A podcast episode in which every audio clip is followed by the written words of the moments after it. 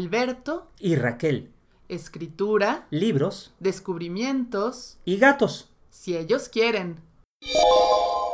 Ciencia ficción mexicana.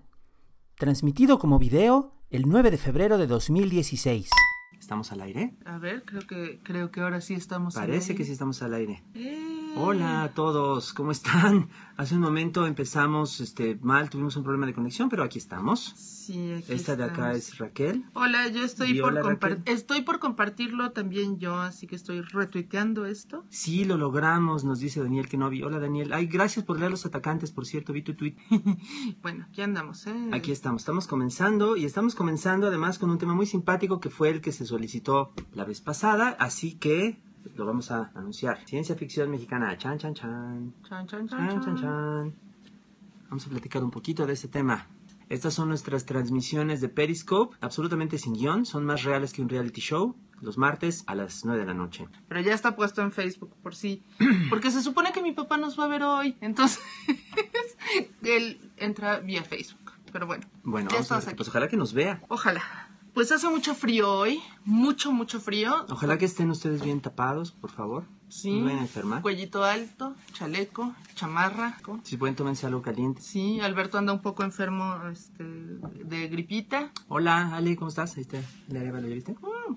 Hola. Hola, Ale. Me dejó tarea. Voy a leer un libro para que lo platiquemos. Ay, Rodrigo está con influenza. Ay, que te compongas pronto. Cuídate, cuídate. Sí, no es bonito. Enfermarse no es bueno para la salud, jóvenes. No, Cuídense. muchachos. Hace más en Gilo y en, en la Antártida hace más todavía, pero... Claro, y en Acapulco hay un gran clima, como también nos dicen. Sí, que bueno, disfruten. Nosotros Pero nosotros aquí. estamos aquí. Quédense un ratito más y les vamos a platicar sí, ahora sí de estas cosas. Bueno, Muchas. ya. Este, ahora vamos a intentar una cosa. Traigo una libreta y una pluma. Entonces, si hay preguntas, les voy a apuntar para que si Alberto está hablando muy interesado de algo, no lo interrumpa yo con preguntas. A ver si funciona. Si no, pues nos seguimos como siempre interrumpiéndonos y dándonos codazos. No me des, coda- no me des codazos. Bueno, Ya vamos a empezar. ok. Ciencia ficción mexicana, Alberto. Nos habían ¿con qué se come? Es un tema que a mí me interesa mucho, a, otras gentes también, yo lo sé. Durante muchísimo tiempo, muchísimo tiempo, se pensó que eso no existía. Se pensó que no existía la ciencia ficción hecha en México. A mucha gente le parecía absurdo. Durante la mayor parte del siglo XX se habló del tema, pero se habló para decir que no existía. Eh, igual que hubo gente que decía que no existía en México la literatura fantástica, a pesar de Francisco Tario y de Amado Nervo y de Carlos Fuentes y de todos los demás. Eh, pero bueno, actualmente ya no es lo mismo, ya no es lo mismo, ya se ve que esta forma de literatura en la cual se habla de lo que podría ser, se habla de lo que podría pasar a partir de lo que conocemos del hoy, eh, que se especula, pues también se le llama a veces ficción especulativa, eh, sí existe, ¿cómo no? Existe de diferentes formas y la tenemos aquí con, no como una vertiente principal o mayoritaria de la literatura mexicana, pero sí que está. Y por ejemplo, hay antologías como esta que mostré yo hace rato, que lo documentan. Los viajeros, 25 años de ciencia ficción en México, compilada por Bernardo Fernández Beff, que es un, bueno, no solamente es un colega y querido amigo, sino un gran promotor de la ciencia ficción en general, publicada por Ediciones SM. No es la única, de hecho, eh, hay algunas otras antologías. Esta es también de Ediciones SM, Así se acaba el mundo, compilada por Edilberto Aldán, que tiene Con relatos, ilustración de portada de Beth, de que Beth. está padricísima. Yo le sí. haría te- playera. tiene relatos apocalípticos de todo tipo. Yo salgo encontrar. ahí. Así es. y Alberto también. Otra más, fíjense, este es, este es muy interesante, es en inglés. Tres mensajes y una advertencia, Three Messages and a Warning, una eh, antología en inglés que salió hace algunos años, compilada por Eduardo Jiménez Mayo y Chris Brown, con textos mexicanos traducidos al inglés, que además tiene la particularidad de que fue finalista en el World Fantasy Award, lo cual no estuvo nada mal. No se lo ganó, debió haberse lo ganado. Fíjense, en lo que Alberto nos enseña otro libro, nos comentan que el realismo mágico es literatura fantástica. Claro que sí. Claro que lo. Totalmente de ¿Cómo de acuerdo. que no? Es una y nos preguntan si leímos Hadas en Chapultepec de Medardo, ¿no? Este, todavía no lo leemos, Pero ahí pues habrá que leerlo. sí. La editorial de Three Messages and a Warning es eh, Small Beer Press, editorial Chelita. Ay, chulita. Lo pueden Sí. conseguir por Amazon o por... Bueno, digital. ellos prefieren que no compres por Amazon porque son Ah, bueno, entonces no, no compren por Amazon. pero pero pues, Pero se uno puede lo encontrar, pues, este, Ujú. de alguna manera. Y esta es muy interesante. Esta salió apenas el año pasado, en 2015. La imaginación, la loca de la casa, con ilustraciones del infatigable Bev. lo interesante también de esta antología es que es una antología de ciencia ficción escrita por mujeres. Ha habido muy poco de esto entre nosotros, pero bueno, felizmente aquí tenemos un ejemplo con este, varios cuentos de autoras actuales, entre los cuales está Raquel. Vean, ahora, Raquel les va a hacer caras. Eh, el- es el momento de las caras de Raquel, patrocinada por... Raquel. No voy a hacer caras. Oh, ¿ya ves? Este... Entonces, Ha ciencia habido, ficción. Ha habido ese, esa forma de especular, de imaginarse condiciones distintas a las nuestras, de figurarse existencias diferentes a las que tenemos durante muchísimo tiempo. De hecho, en el mundo ha existido ciencia ficción incluso antes, desde antes de que se le haya nombrado así. El nombre proviene de hace unos 90 años, del año 1926, que se lo inventó un editor y divulgador científico llamado Hugo Gernsback, eh, allá en los Estados Unidos. Pero antes de eso, fíjense, si ustedes ven las fechas, toda la obra de Julio Verne, toda la obra de H.G. Wells, toda la obra de Mary Shelley, todas esas obras señeras de, de lo que ahora se llama ciencia ficción fueron escritas antes. El nombre cambia la perspectiva por el cual las, las leemos, pero ya desde entonces se especulaba sobre los cambios que podría haber en la sociedad traídos por la tecnología, por la evolución social, por una gran cantidad de eh, factores diferentes es una literatura que parte de la noción de que podemos, de alguna forma, como seres humanos, influir en nuestro futuro, modificarlo. A veces se pensaba en otras épocas llevarlo hacia circunstancias mejores que aquellas en las que vivíamos. Una parte importante de la ciencia ficción es justamente aquella que habla del progreso. Ahora, también, a la inversa, muchas obras importantes de la ciencia ficción hablan de lo contrario, hablan de lo que puede pasar si se emplea mal la tecnología, si nos dejamos llevar por nuestros peores instintos, novelas como 1984 de George Orwell o como Un mundo feliz de Aldous Huxley, ¿no? Son novelas de corte distópico, diríamos, en las cuales hay, digamos, como una advertencia. A ver, yo ahí tengo una duda, Albert. De repente hay gente que dice, esa obra de ciencia ficción es mala porque ya llegamos a ese año y no hay esos coches voladores que el autor decía. Ah, eso es clásico. O dicen, ay, ya está muy superado ese autor porque, porque eso que él puso no pasó. ¿Qué onda con esto? Yo digo, yo creo que la ciencia ficción no es nada más literatura profética, no es como la, la versión actualizada de, de las profecías de Nostradamus o de Malaquías. La ciencia ficción se imagina posibles realidades, posibles futuros a partir de lo que existe en el momento en el que está escrita, a veces mirando hacia el futuro, a veces no, pero aquello que tiene que decir o que intenta decir sobre la vida humana puede ser que sobreviva a las fechas a las cuales se refiere. Por dar un ejemplo que para mí es muy cercano, 2001 de Stanley Kubrick o 2001 la novela de, de Arthur Clarke, que son, digamos, proyectos paralelos. Están fechados, obviamente, y una fecha que ya pasó, que pasó hace ya tiempo. Y sin embargo, creo que sobre todo la película sigue reflexionando de una manera interesante sobre varios temas que no tienen fecha de caducidad. La propensión humana a la violencia, la forma en la cual utilizamos nuestras herramientas, lo mismo para el progreso que para la destrucción, la forma en la cual tenemos a veces esta aspiración de ir más allá de nosotros mismos, una aspiración que quizá en esta época parezca un poco pasada de moda, pero que movió gran cantidad del pensamiento y de las formas de ser y de escribir, por lo menos durante el siglo pasado y quizá algunos de los siglos precedentes. Es parte de la herencia con la cual estamos lidiando ahora y de todo eso habla esta obra. Yo creo que no es, no es tan relevante lo de las fechas. 1984 parece que ya se hizo realidad y estamos en 2016. Estamos hablando de ciencia ficción mexicana. Ahorita Alberto nos estaba contando, porque alguien nos pregunta cuál es el tema. El Nada más tema es para ciencia ficción mexicana. Hagan de cuenta que tenemos aquí una pleca que dice ciencia ficción mexicana.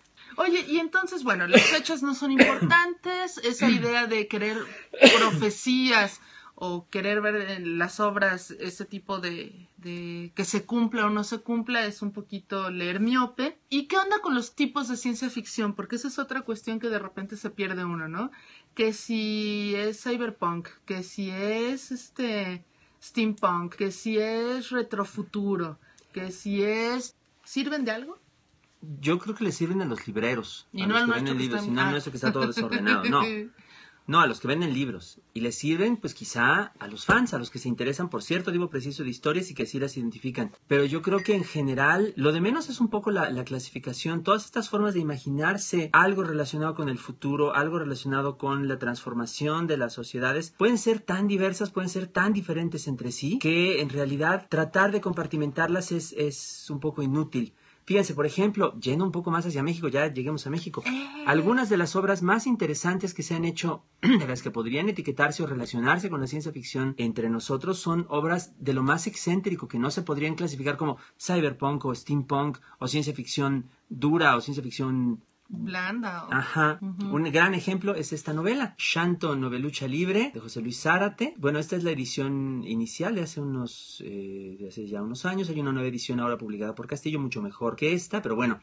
Esta edición, esta novela, perdón, Shanto, obviamente juega con el personaje del santo, el enmascarado de plata, pero además junta a este personaje que tenía sus aventuras cinematográficas y de cómic un poco como de ciencia ficción, con unos personajes clásicos de otra vertiente extraña de esta literatura de imaginación que es el, El horror, horror cósmico. cósmico. Exacto, porque es el santo contra Tulhu y los monstruos de Lovecraft, ay. y además en la ciudad de Puebla, entonces se van a comer allá unos chiles en nogada. Pero bueno, este es un libro muy divertido. Quizá no sea exactamente, formalmente un libro de ciencia ficción, pero es un libro impulsado, habilitado, digamos, por la ciencia ficción. Y no es el único. Vean, tenemos también una novela, esta novela muy reciente que se llama La caída de los pájaros, de Karen Chasek, estupenda colega, que es una novela de corte apocalíptico. No está catalogada como ciencia ficción, pero tiene elementos, hay personajes, hay... hay esta noción de la, de la sociedad que se transforma y que se va destruyendo, que va declinando, ¿no? A partir de una, de una catástrofe de lo más extraño que no nos vamos a contar para que La lea. la lean. Oye, yo quiero que nos platiques de Pedro Castera, pero antes les quiero leer un cuento. Pero no encuentro el cuento. Entonces mejor platícanos de Pedro Castera. bueno, entonces, ya que interrumpí con mi caos habitual, lo malo de que soy yo la que anota lo que ustedes nos comentan es que estoy bien ciega, entonces no alcanzo a ver sus nombres, ustedes dispensen. Nos dicen que El viajero del tiempo fue un gran éxito. Ay, muchas gracias. Este, El Viajero del Tiempo es un libro mío. Que está relacionado con un libro de Con un libro... Sí, bueno, es también... La máquina del tiempo. Yo creo que es lo más ciencia ficción que yo he escrito, El Viajero del Tiempo. Es muy bonito.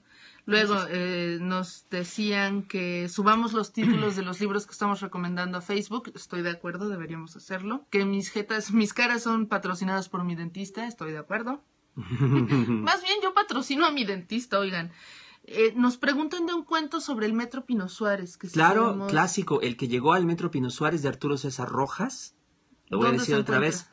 Se encuentra, por ejemplo, en una antología que se llama Principios de Incertidumbre, que está por ahí publicada. Se, se encuentra también en línea. Te- muchas gracias. Nos dicen que deberíamos hablar sobre Julio Ah, ya Cortázar. lo apuntando. Es un- Es un gran cuento.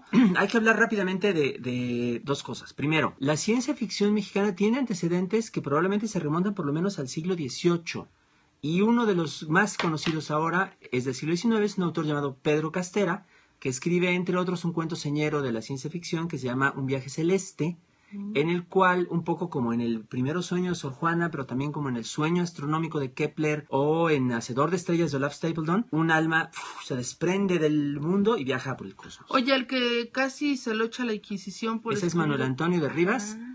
Que escribió Sisigias y Cuadraturas Lunares, que era un poco como un manual de, pues, de astronomía recreativa, porque era imaginarse cómo se vería la Tierra vista desde la Luna. Bueno, siglos antes del alunizaje de que lo Apolo. quemen en la hoguera. Eh, a partir de estos precursores sigue habiendo una gran cantidad de autores de textos de todo tipo entre nosotros. Algunos de los clásicos de la narrativa mexicana de pronto le han entrado a la ciencia ficción, como Juan José Arreola, ¿no? que escribió varios cuentos muy, muy graciosos, muy irónicos con temas de ciencia ficción como En verdad os digo, que era un método científico para hacer que los ricos entraran en el reino de los cielos. O Baby HP, que es una cosa horrible. De- eh, donde se propone que los niños sean utilizados como fuente de energía.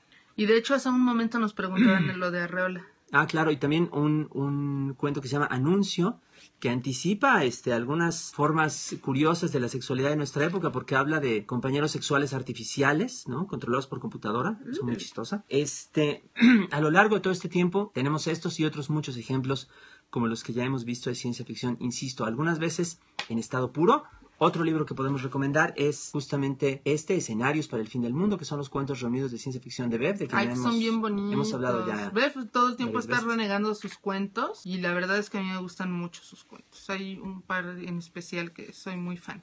Y también tenemos libros, como decía yo, habilitados por la ciencia ficción de diferentes autores.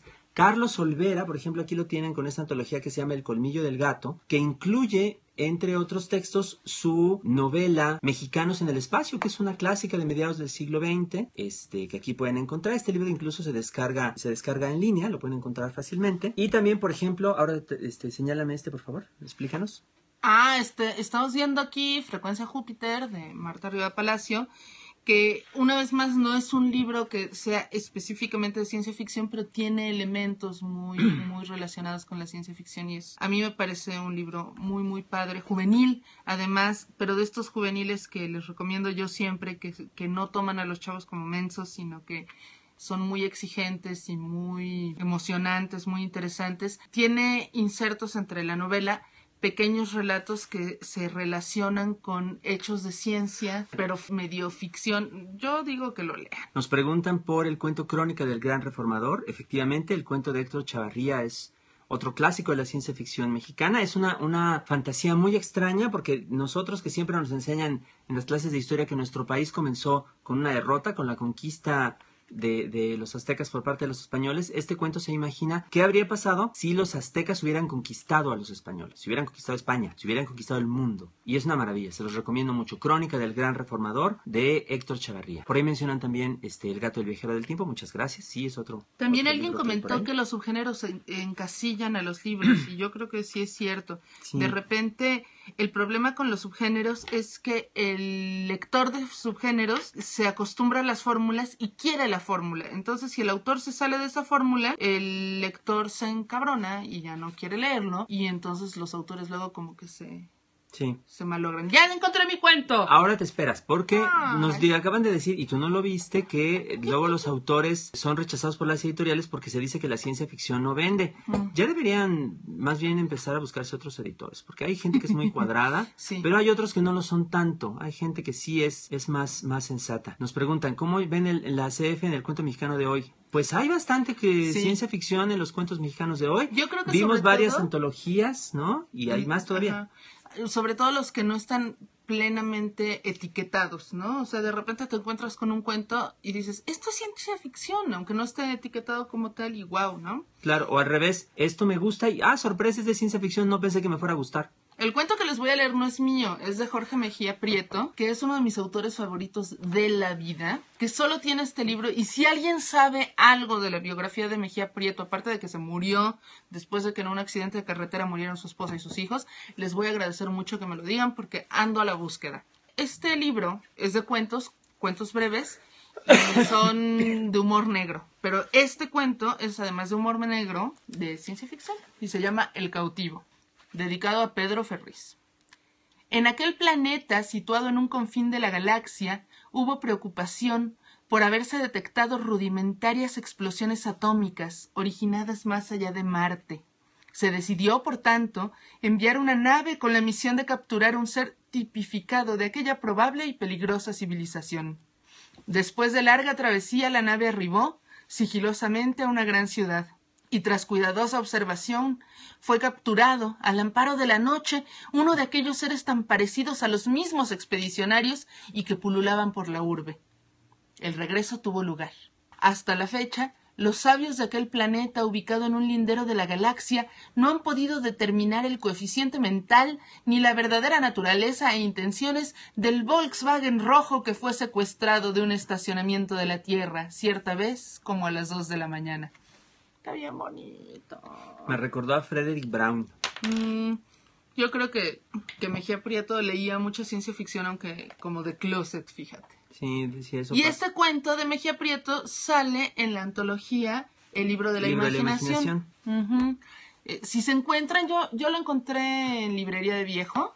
Si se lo topan, no se lo pierdan. La editorial es Novaro, o sea que... Yo creo que está difícil encontrarlo. Sí, yo, yo estoy pensando seriamente. Yo creo que el papá de Ferriz de Con, ¿no? Nos pregunta que si está dedicado a Pedro Ferriz de Con. No, está dedicado a su papá, Pedro Ferriz. Porque el libro es de... El libro es de los años 70. 74. Yo estoy pensando en hacer una edición pirata porque se supone que él ya murió y que sus hijos también y todo, pero, pero no me atrevo. Pero bueno, Ya les leí un cuento. ¿Qué más traemos hoy, querido? Traemos Alberto? otro libro habilitado por la ciencia ficción. Ah, pero antes nos preguntan que si Novaro la de los cómics. Sí, sí, Editorial Novaro durante mucho tiempo publicó libros de todo tipo, muy interesantes, algunos de ellos. Este, Navarrete estaba en Novaro, ¿no? Raúl Navarrete estaba en Novaro, este, varios, varios autores interesantes estuvieron en Novaro. A ver, te toca enseñar este. Esta es una muy reciente adquisición. Es Última vez en Plutón de Arturo Vallejo. No es un libro de ciencia ficción, pero tiene ahí sus guiños. El personaje es amante de la ciencia ficción y es un chavo de 16 años que anda buscándose, buscando encontrar su lugar en el mundo y, todo sucede en la época en que Plutón dejó de ser planeta para convertirse en platen- planetoide y nos mandaron a todos de regreso a la primaria. Ya, Alberto, no hagas berrinche. ¿Qué van a decir? Pues tú que me pegas. Ay, te pegué poquito. Acaban de publicar, nos dicen, la primera colección completa de la revista El Cuento por Internet. Así es, y es bien interesante. Vienen muchos cuentos de ciencia ficción, incluyendo varios mexicanos. Eh, alguien más nos preguntaba por textos nuestros para recomendar para leer, para algún chico o chica. Nuestros. Sí, yo les recomiendo que se busquen de Raquel un libro que se llama Ojos llenos de sombra, o si no, Dark Doll, que son dos novelas muy simpáticas y muy interesantes. Gracias. Y pues entonces yo recomendaré de Alberto. ¿Saben qué les recomiendo mucho de Alberto? Una novela gráfica que se llama Custos, que está en dos partes, Custos 1 y Custosos, que publicó Editorial Resistencia. El personaje Custos sale en muchos de los libros de Alberto y es un personaje al que yo quiero mucho, has de saber. Y esa es una historia un poco de weird y de ciencia ficción. Otro día tendríamos que hablar de literatura weird, Alberto. Sí, Y nos preguntan de los prearistas de Alejandro Íñigo. Híjole, confieso que no, no sé qué es eso, Buscaremos. pero lo vamos a buscar. Pero yo creo que eso, para un chavo que empieza a leer y todo, está muy padre esa novela gráfica, Gracias que a es quien... ilustrada por Micro. Por micro, sí.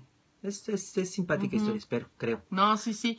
y porque también otra cruzada que tenemos que seguir es no hacer menos a la novela gráfica. O sea, los monitos no son subliteratura, caray. ¿Dónde encontrar el libro de Custos? En, pues en las ferias de libro y también en, librerías, en librerías, sí, se encuentra, sí se puede pedir, lo publica Editorial Resistencia. Péndulo, por Sí, ejemplo. sí, ahora que van a hacer las jornadas de cómics en, en el Palacio de Minería se pueden encontrar el surtido de Resistencia. Alguien dice que tus libros los adora y que son su tesoro. Ay, muchas Qué bonito. gracias, es muy amable.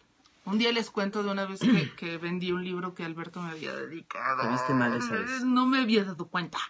Recomienden a ver, nos dicen, hemos estado recomendando a ver todo el programa. Todo el programa, todo el programa.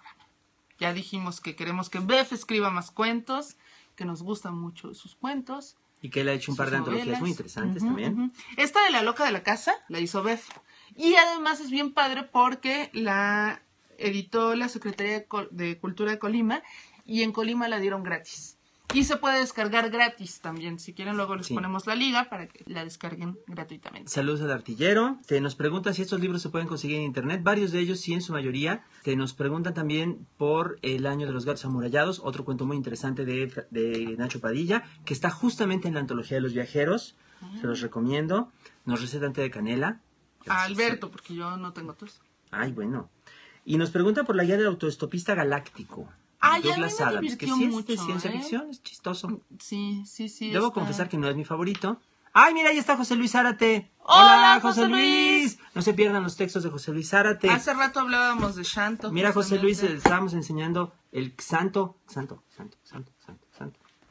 ¿Cuándo daremos un taller en línea en el claustro? Este, Pues no sé. no sé, pero quizá para próximo cuatrimestre. vamos Y a yo ver. ahorita que Alberto nos hablaba de ciencia ficción, me estaba pensando si no estaría padre que hiciéramos así un ciclito de mini conferencias con ciertos temas. Y estaría padre, ¿no? Así Mm, desde aquí de la bien. sala de la casa y yo le pregunto cosas y ustedes también. ¿Ustedes, cre- ¿Ustedes creen que se- estaría interesante hacer eso? Un- una cosa como de mini conferencias, ¿podría ser? Yo digo que sí. Y el se podría hacer un taller en línea, en dado caso. Ujú, Quizá. Sí.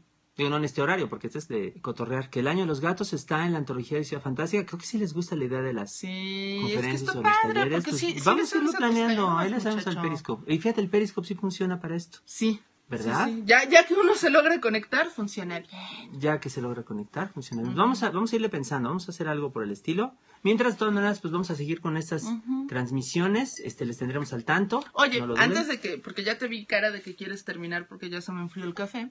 Ah, no, no, por eso. Tú eres la que quiere terminar, más bien, no finjas. No, pero te iba a preguntar de ciencia ficción más actualita, de lo que estás viendo entre los más chavillos, ¿qué, qué tendencias hay?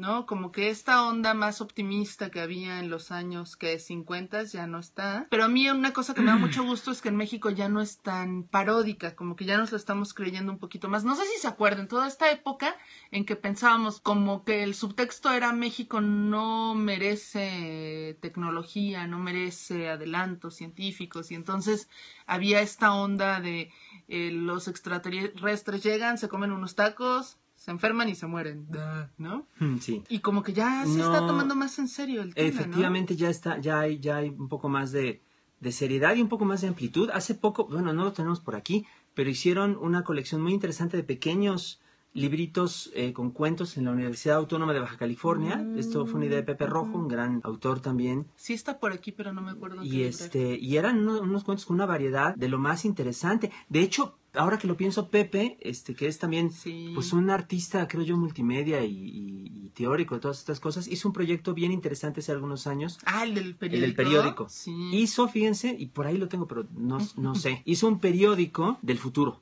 Un periódico de Tijuana, pero del año 2040 y tantos, con la idea de repartirlo gratuitamente. Y tenía, por supuesto, puras noticias ficticias de un supuesto futuro donde todo estaba pues un poco peor que como ahora, como, como siempre en la literatura distópica, para tratar de advertirnos en contra de lo que podría venir. Y es algo bien interesante porque lo repartía en la garita de Tijuana a, San Diego. Era una cosa, era una cosa pues un poco guerrillera. Y nos contaba Pepe que algunas de las personas que estaban recibiendo ese, ese material se quedaban muy sorprendidas porque veían el formato del periódico, el aspecto del periódico y no sabían qué hacer con la fecha Ay, de alguna manera este, realmente les pareció un artefacto inusitado del futuro porque no sabían qué hacer con la fecha. y fíjense, Pepe hizo también esta, esas Ah, aquí están los- que decía. Alberto. Y aquí está el del Metro Pino Suárez que decían hace ratito. Y del otro lado tiene de cómo el Roñas y su mamá salvaron al mundo, de Héctor de- Chavarría. Y acá está Gerardo Porcayo.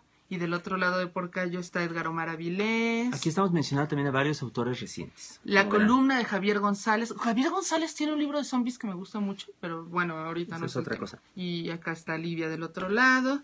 Néstor Robles está por acá. Ay, Néstor. Julio César Pérez. Paco Agenbeck, que Paco también Agenbeck, es- también hay que leer a Paco Agenbeck. Gabriel Trujillo. Nos dicen los cuentos de Norma Lazo y Magali Velasco Sí. Lina con la CEFI. Claro que sí, por supuesto. Este, Rodolfo JM Rodolfo con JM. El Duelo. Y del otro lado está Ah, este es otro clásico, La. Pequeña Guerra de Mauricio José Schwartz. Ah, ese tiene además cierta. Otro de nuestros grandes autores, este Gerardo Horacio Porcayo. Ah, ya lo habíamos visto, bueno, pero está bien, lo vuelvo a decir. Bueno, aquí está Zárate otra vez. Y del lado contrario está Tijuana Express de José Luis Ramírez. Ya no volvimos a saber nada, de él, ¿no? Ya no supimos. Este, José Luis Alberdi, Azúcar en los labios. Y del otro lado, fíjense, una colaboración también entre Bef y Gerardo Cifuentes, un texto que se llama E. Y bueno. Y bueno, esos y son... tenemos la colección de libritos. Y no se las vamos a pasar. Bueno, se las podemos enseñar, pero es que sí, ya Si están muy difíciles de conseguir. sí. Nos pasamos años regalándolos, créanme. Sí. Y ya nos quedamos con un jueguito. Y no está el tuyo, Alberto. No, quién sabe dónde quedó, se perdió. Eh, Está, se ha perdido una niña de Alberto Chimal, que es un cuento que a mí me encanta. Pero bueno, ya saben que soy fan de Alberto. O sea, Ay, gracias, no me pegues.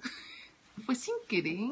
Eso dice siempre. Este, Entonces, hay muchos autores, la ciencia ficción mexicana está muy viva, muy en buen estado. Seguramente en cuanto demos off aquí vamos a darnos de topes de que se nos olvidó mencionar a gente. a gente, seguramente. ¿Dijiste a Rábago Palafox? Gabriela Rábago Palafox, Ah, gran, gran, gran autora, que también hace falta que la recuperen porque es genial, genial. Ay, José Luis nos manda ahí para bien. Gracias, José Gracias. Luis. Rápidamente nos preguntan por Carmen Boullosa. Carmen Boullosa también es una autora que en ocasiones se ha metido en esto de la ciencia ficción. De pronto, de pronto, autores que son como muy canónicos y muy famosos le, le entran a esto y, y, si tienen como prestigio así de este como, como, como pedigrí, los tratan mejor. Pero bueno, como sea, es, es ciencia ficción. Guillermo Sheridan tiene una novela también muy chistosa de ciencia ficción que se llama El Dedo de Oro, acerca de los políticos mexicanos. Por cierto, nos decían que ciencia ficción, los discursos de los políticos, no, esos no merecen la categoría de literatura ni, ni de nada. Pues, Este. muy mal, bribones. Fuentes tenía alguna, pero que estaba medio... Fuentes tenía, tenía varias, este, La silla del águila es un poco Mm. ciencia ficción, Cristóbal Nonato también es un poco ciencia ficción. Este, quizá no es lo mejor que ha hecho, pero bueno, como sea. El Bid una vez más nos saluda, un abrazo para ti también desde hasta Saltillo. Nos dice, nos dice Alma que hagamos lecturas que, les, que le gustan. Ah, pues sí, sí, Pues estaría haremos lecturas también. Ya vino Primo a decir que es su hora de cenar, muchachos. Ay, me preguntan por un cuento tuyo, que si el cuento siempre fiel cuenta como ciencia ficción. Ay, yo diría yo digo que, que, sí. Y además es buena temporada ahorita para hablar de Siempre Fiel porque es sobre el Papa. Es un cuento sobre el Papa. Sobre Bueno, otro Papa. El otro Papa. Ahí ahora ya. Primo este, está aquí viendo lisquear nuestro aparato. Saluden todos a Primo, salude, saluda Primo a, tu, a tus eh, ¿Vas a telespectadores. Primo ¿Es un bailecito? El gato se llama Primo. El otro gato se llama Morris y ya está aquí eh, esperando turno. Observando. Ven, A Morris. ver, ven por Mollis. Ya llegó Morris. Este es Morris. Es que estos días hemos estado poco con los gatitos y nos buscan y piden atención. ¿Por qué se llama Primo, Alberto? Cuéntalo rápido. No, se los voy a contar Ajá. la próxima. Por cierto, para quienes nos están observando y preguntan por los horarios, estamos aquí los martes a las 9 de la noche. Tiempo de la Ciudad de México. Tiempo de la Ciudad de México. O el Ay. DF o, o no, lo que sea, como Ciudad se de llame. México nos Oh, llamamos. bueno, está bien, ok. Sí, De pues la entidad antes llamada DF. Ujú. Bueno, miren, este libro está en blanco. Es Eso es, es una libreta, eso no es un libro. bueno, pues yo creo que ya es tiempo. Es tiempo de que nos vayamos. Concluye, dinos. ¿Qué Eh, mensaje nos dejará? No, qué mensaje. Si les, si les gusta la ciencia ficción, léanla ahorita porque es muy buen momento para encontrarse con obras muy interesantes hechas en México. Si no les gusta, denle una oportunidad. Sí, se van a encontrar algo bonito. Van a ver, hay un montón de autores acá. Muchas gracias a todos los que nos mandan saluditos. De veras, es, es bien padre saber que, que nos acompañan en esta charla informal. Alberto trae pantalón de pijama, aunque no se. ¿No? No cierto. Ay, qué chistosa. Y mira, dices tú cosas desde que me buleas y salen luego, luego los corazoncitos ahí. ¿Por qué me tratas así? No me tratas No, así. porque les da gusto saber que eres humano y usas pijama. Ok, bueno, pues una vez más. Muchas gracias a todos. Muy buenas Sí. noches. ¿De qué vamos a hablar la próxima semana, Berta? ¿De qué vamos a hablar la próxima semana? No lo sé. Bueno, para empezar les vas a contar por qué Les Primo voy a contar por qué primo se llama primo. Eso, eso haré para empezar. Y seguro, podríamos seguir con lo del weird. También Bueno, nos querían que habláramos de Julio Cortázar. a él le gustaban sí. los gatos. Entonces, vamos a ver si se puede. Hay que, de amor. Oh. Sí, que vayas ya a Metepec. Sí, también tengo que ir pronto a Metepec. Ah, quieren que hablemos de novela histórica. Ah, ese tema está Está interesante. interesante. Quizá no para la próxima, pero sí hablaremos del Ujú. verano. Bueno, por lo pronto. Ale- Alejandra es la que quiere que hablemos de eso. Ay, qué nervios. Un día vamos a invitar a Alejandra. Vamos sí, a hacer aquí sí, un sí, crossover. un crossover. Bueno, pues. Y volverás a tomar. ¿Quién va a volver a.? Ah, Los va- autonautas y volverás Sí. a tomar tu cla- una clase contigo. con todo gusto. Y no, no puedo mostrar la pijama, lo siento. No, no, no, Raquel, no insistas. No, Castro, suéltame. Ok. Ya nos vamos. nos Muchas gracias a todos. Bye. Adiós. Realización: Alberto Chimal y Raquel Castro. Música www.incompetech.com Vean nuestros programas en vivo y más videos en www.youtube.com diagonal Alberto y Raquel MX También nos pueden encontrar en Facebook, Twitter Instagram. y hasta en el mundo fuera de internet. Uh, Ese sí. Gracias. gracias. Adiós.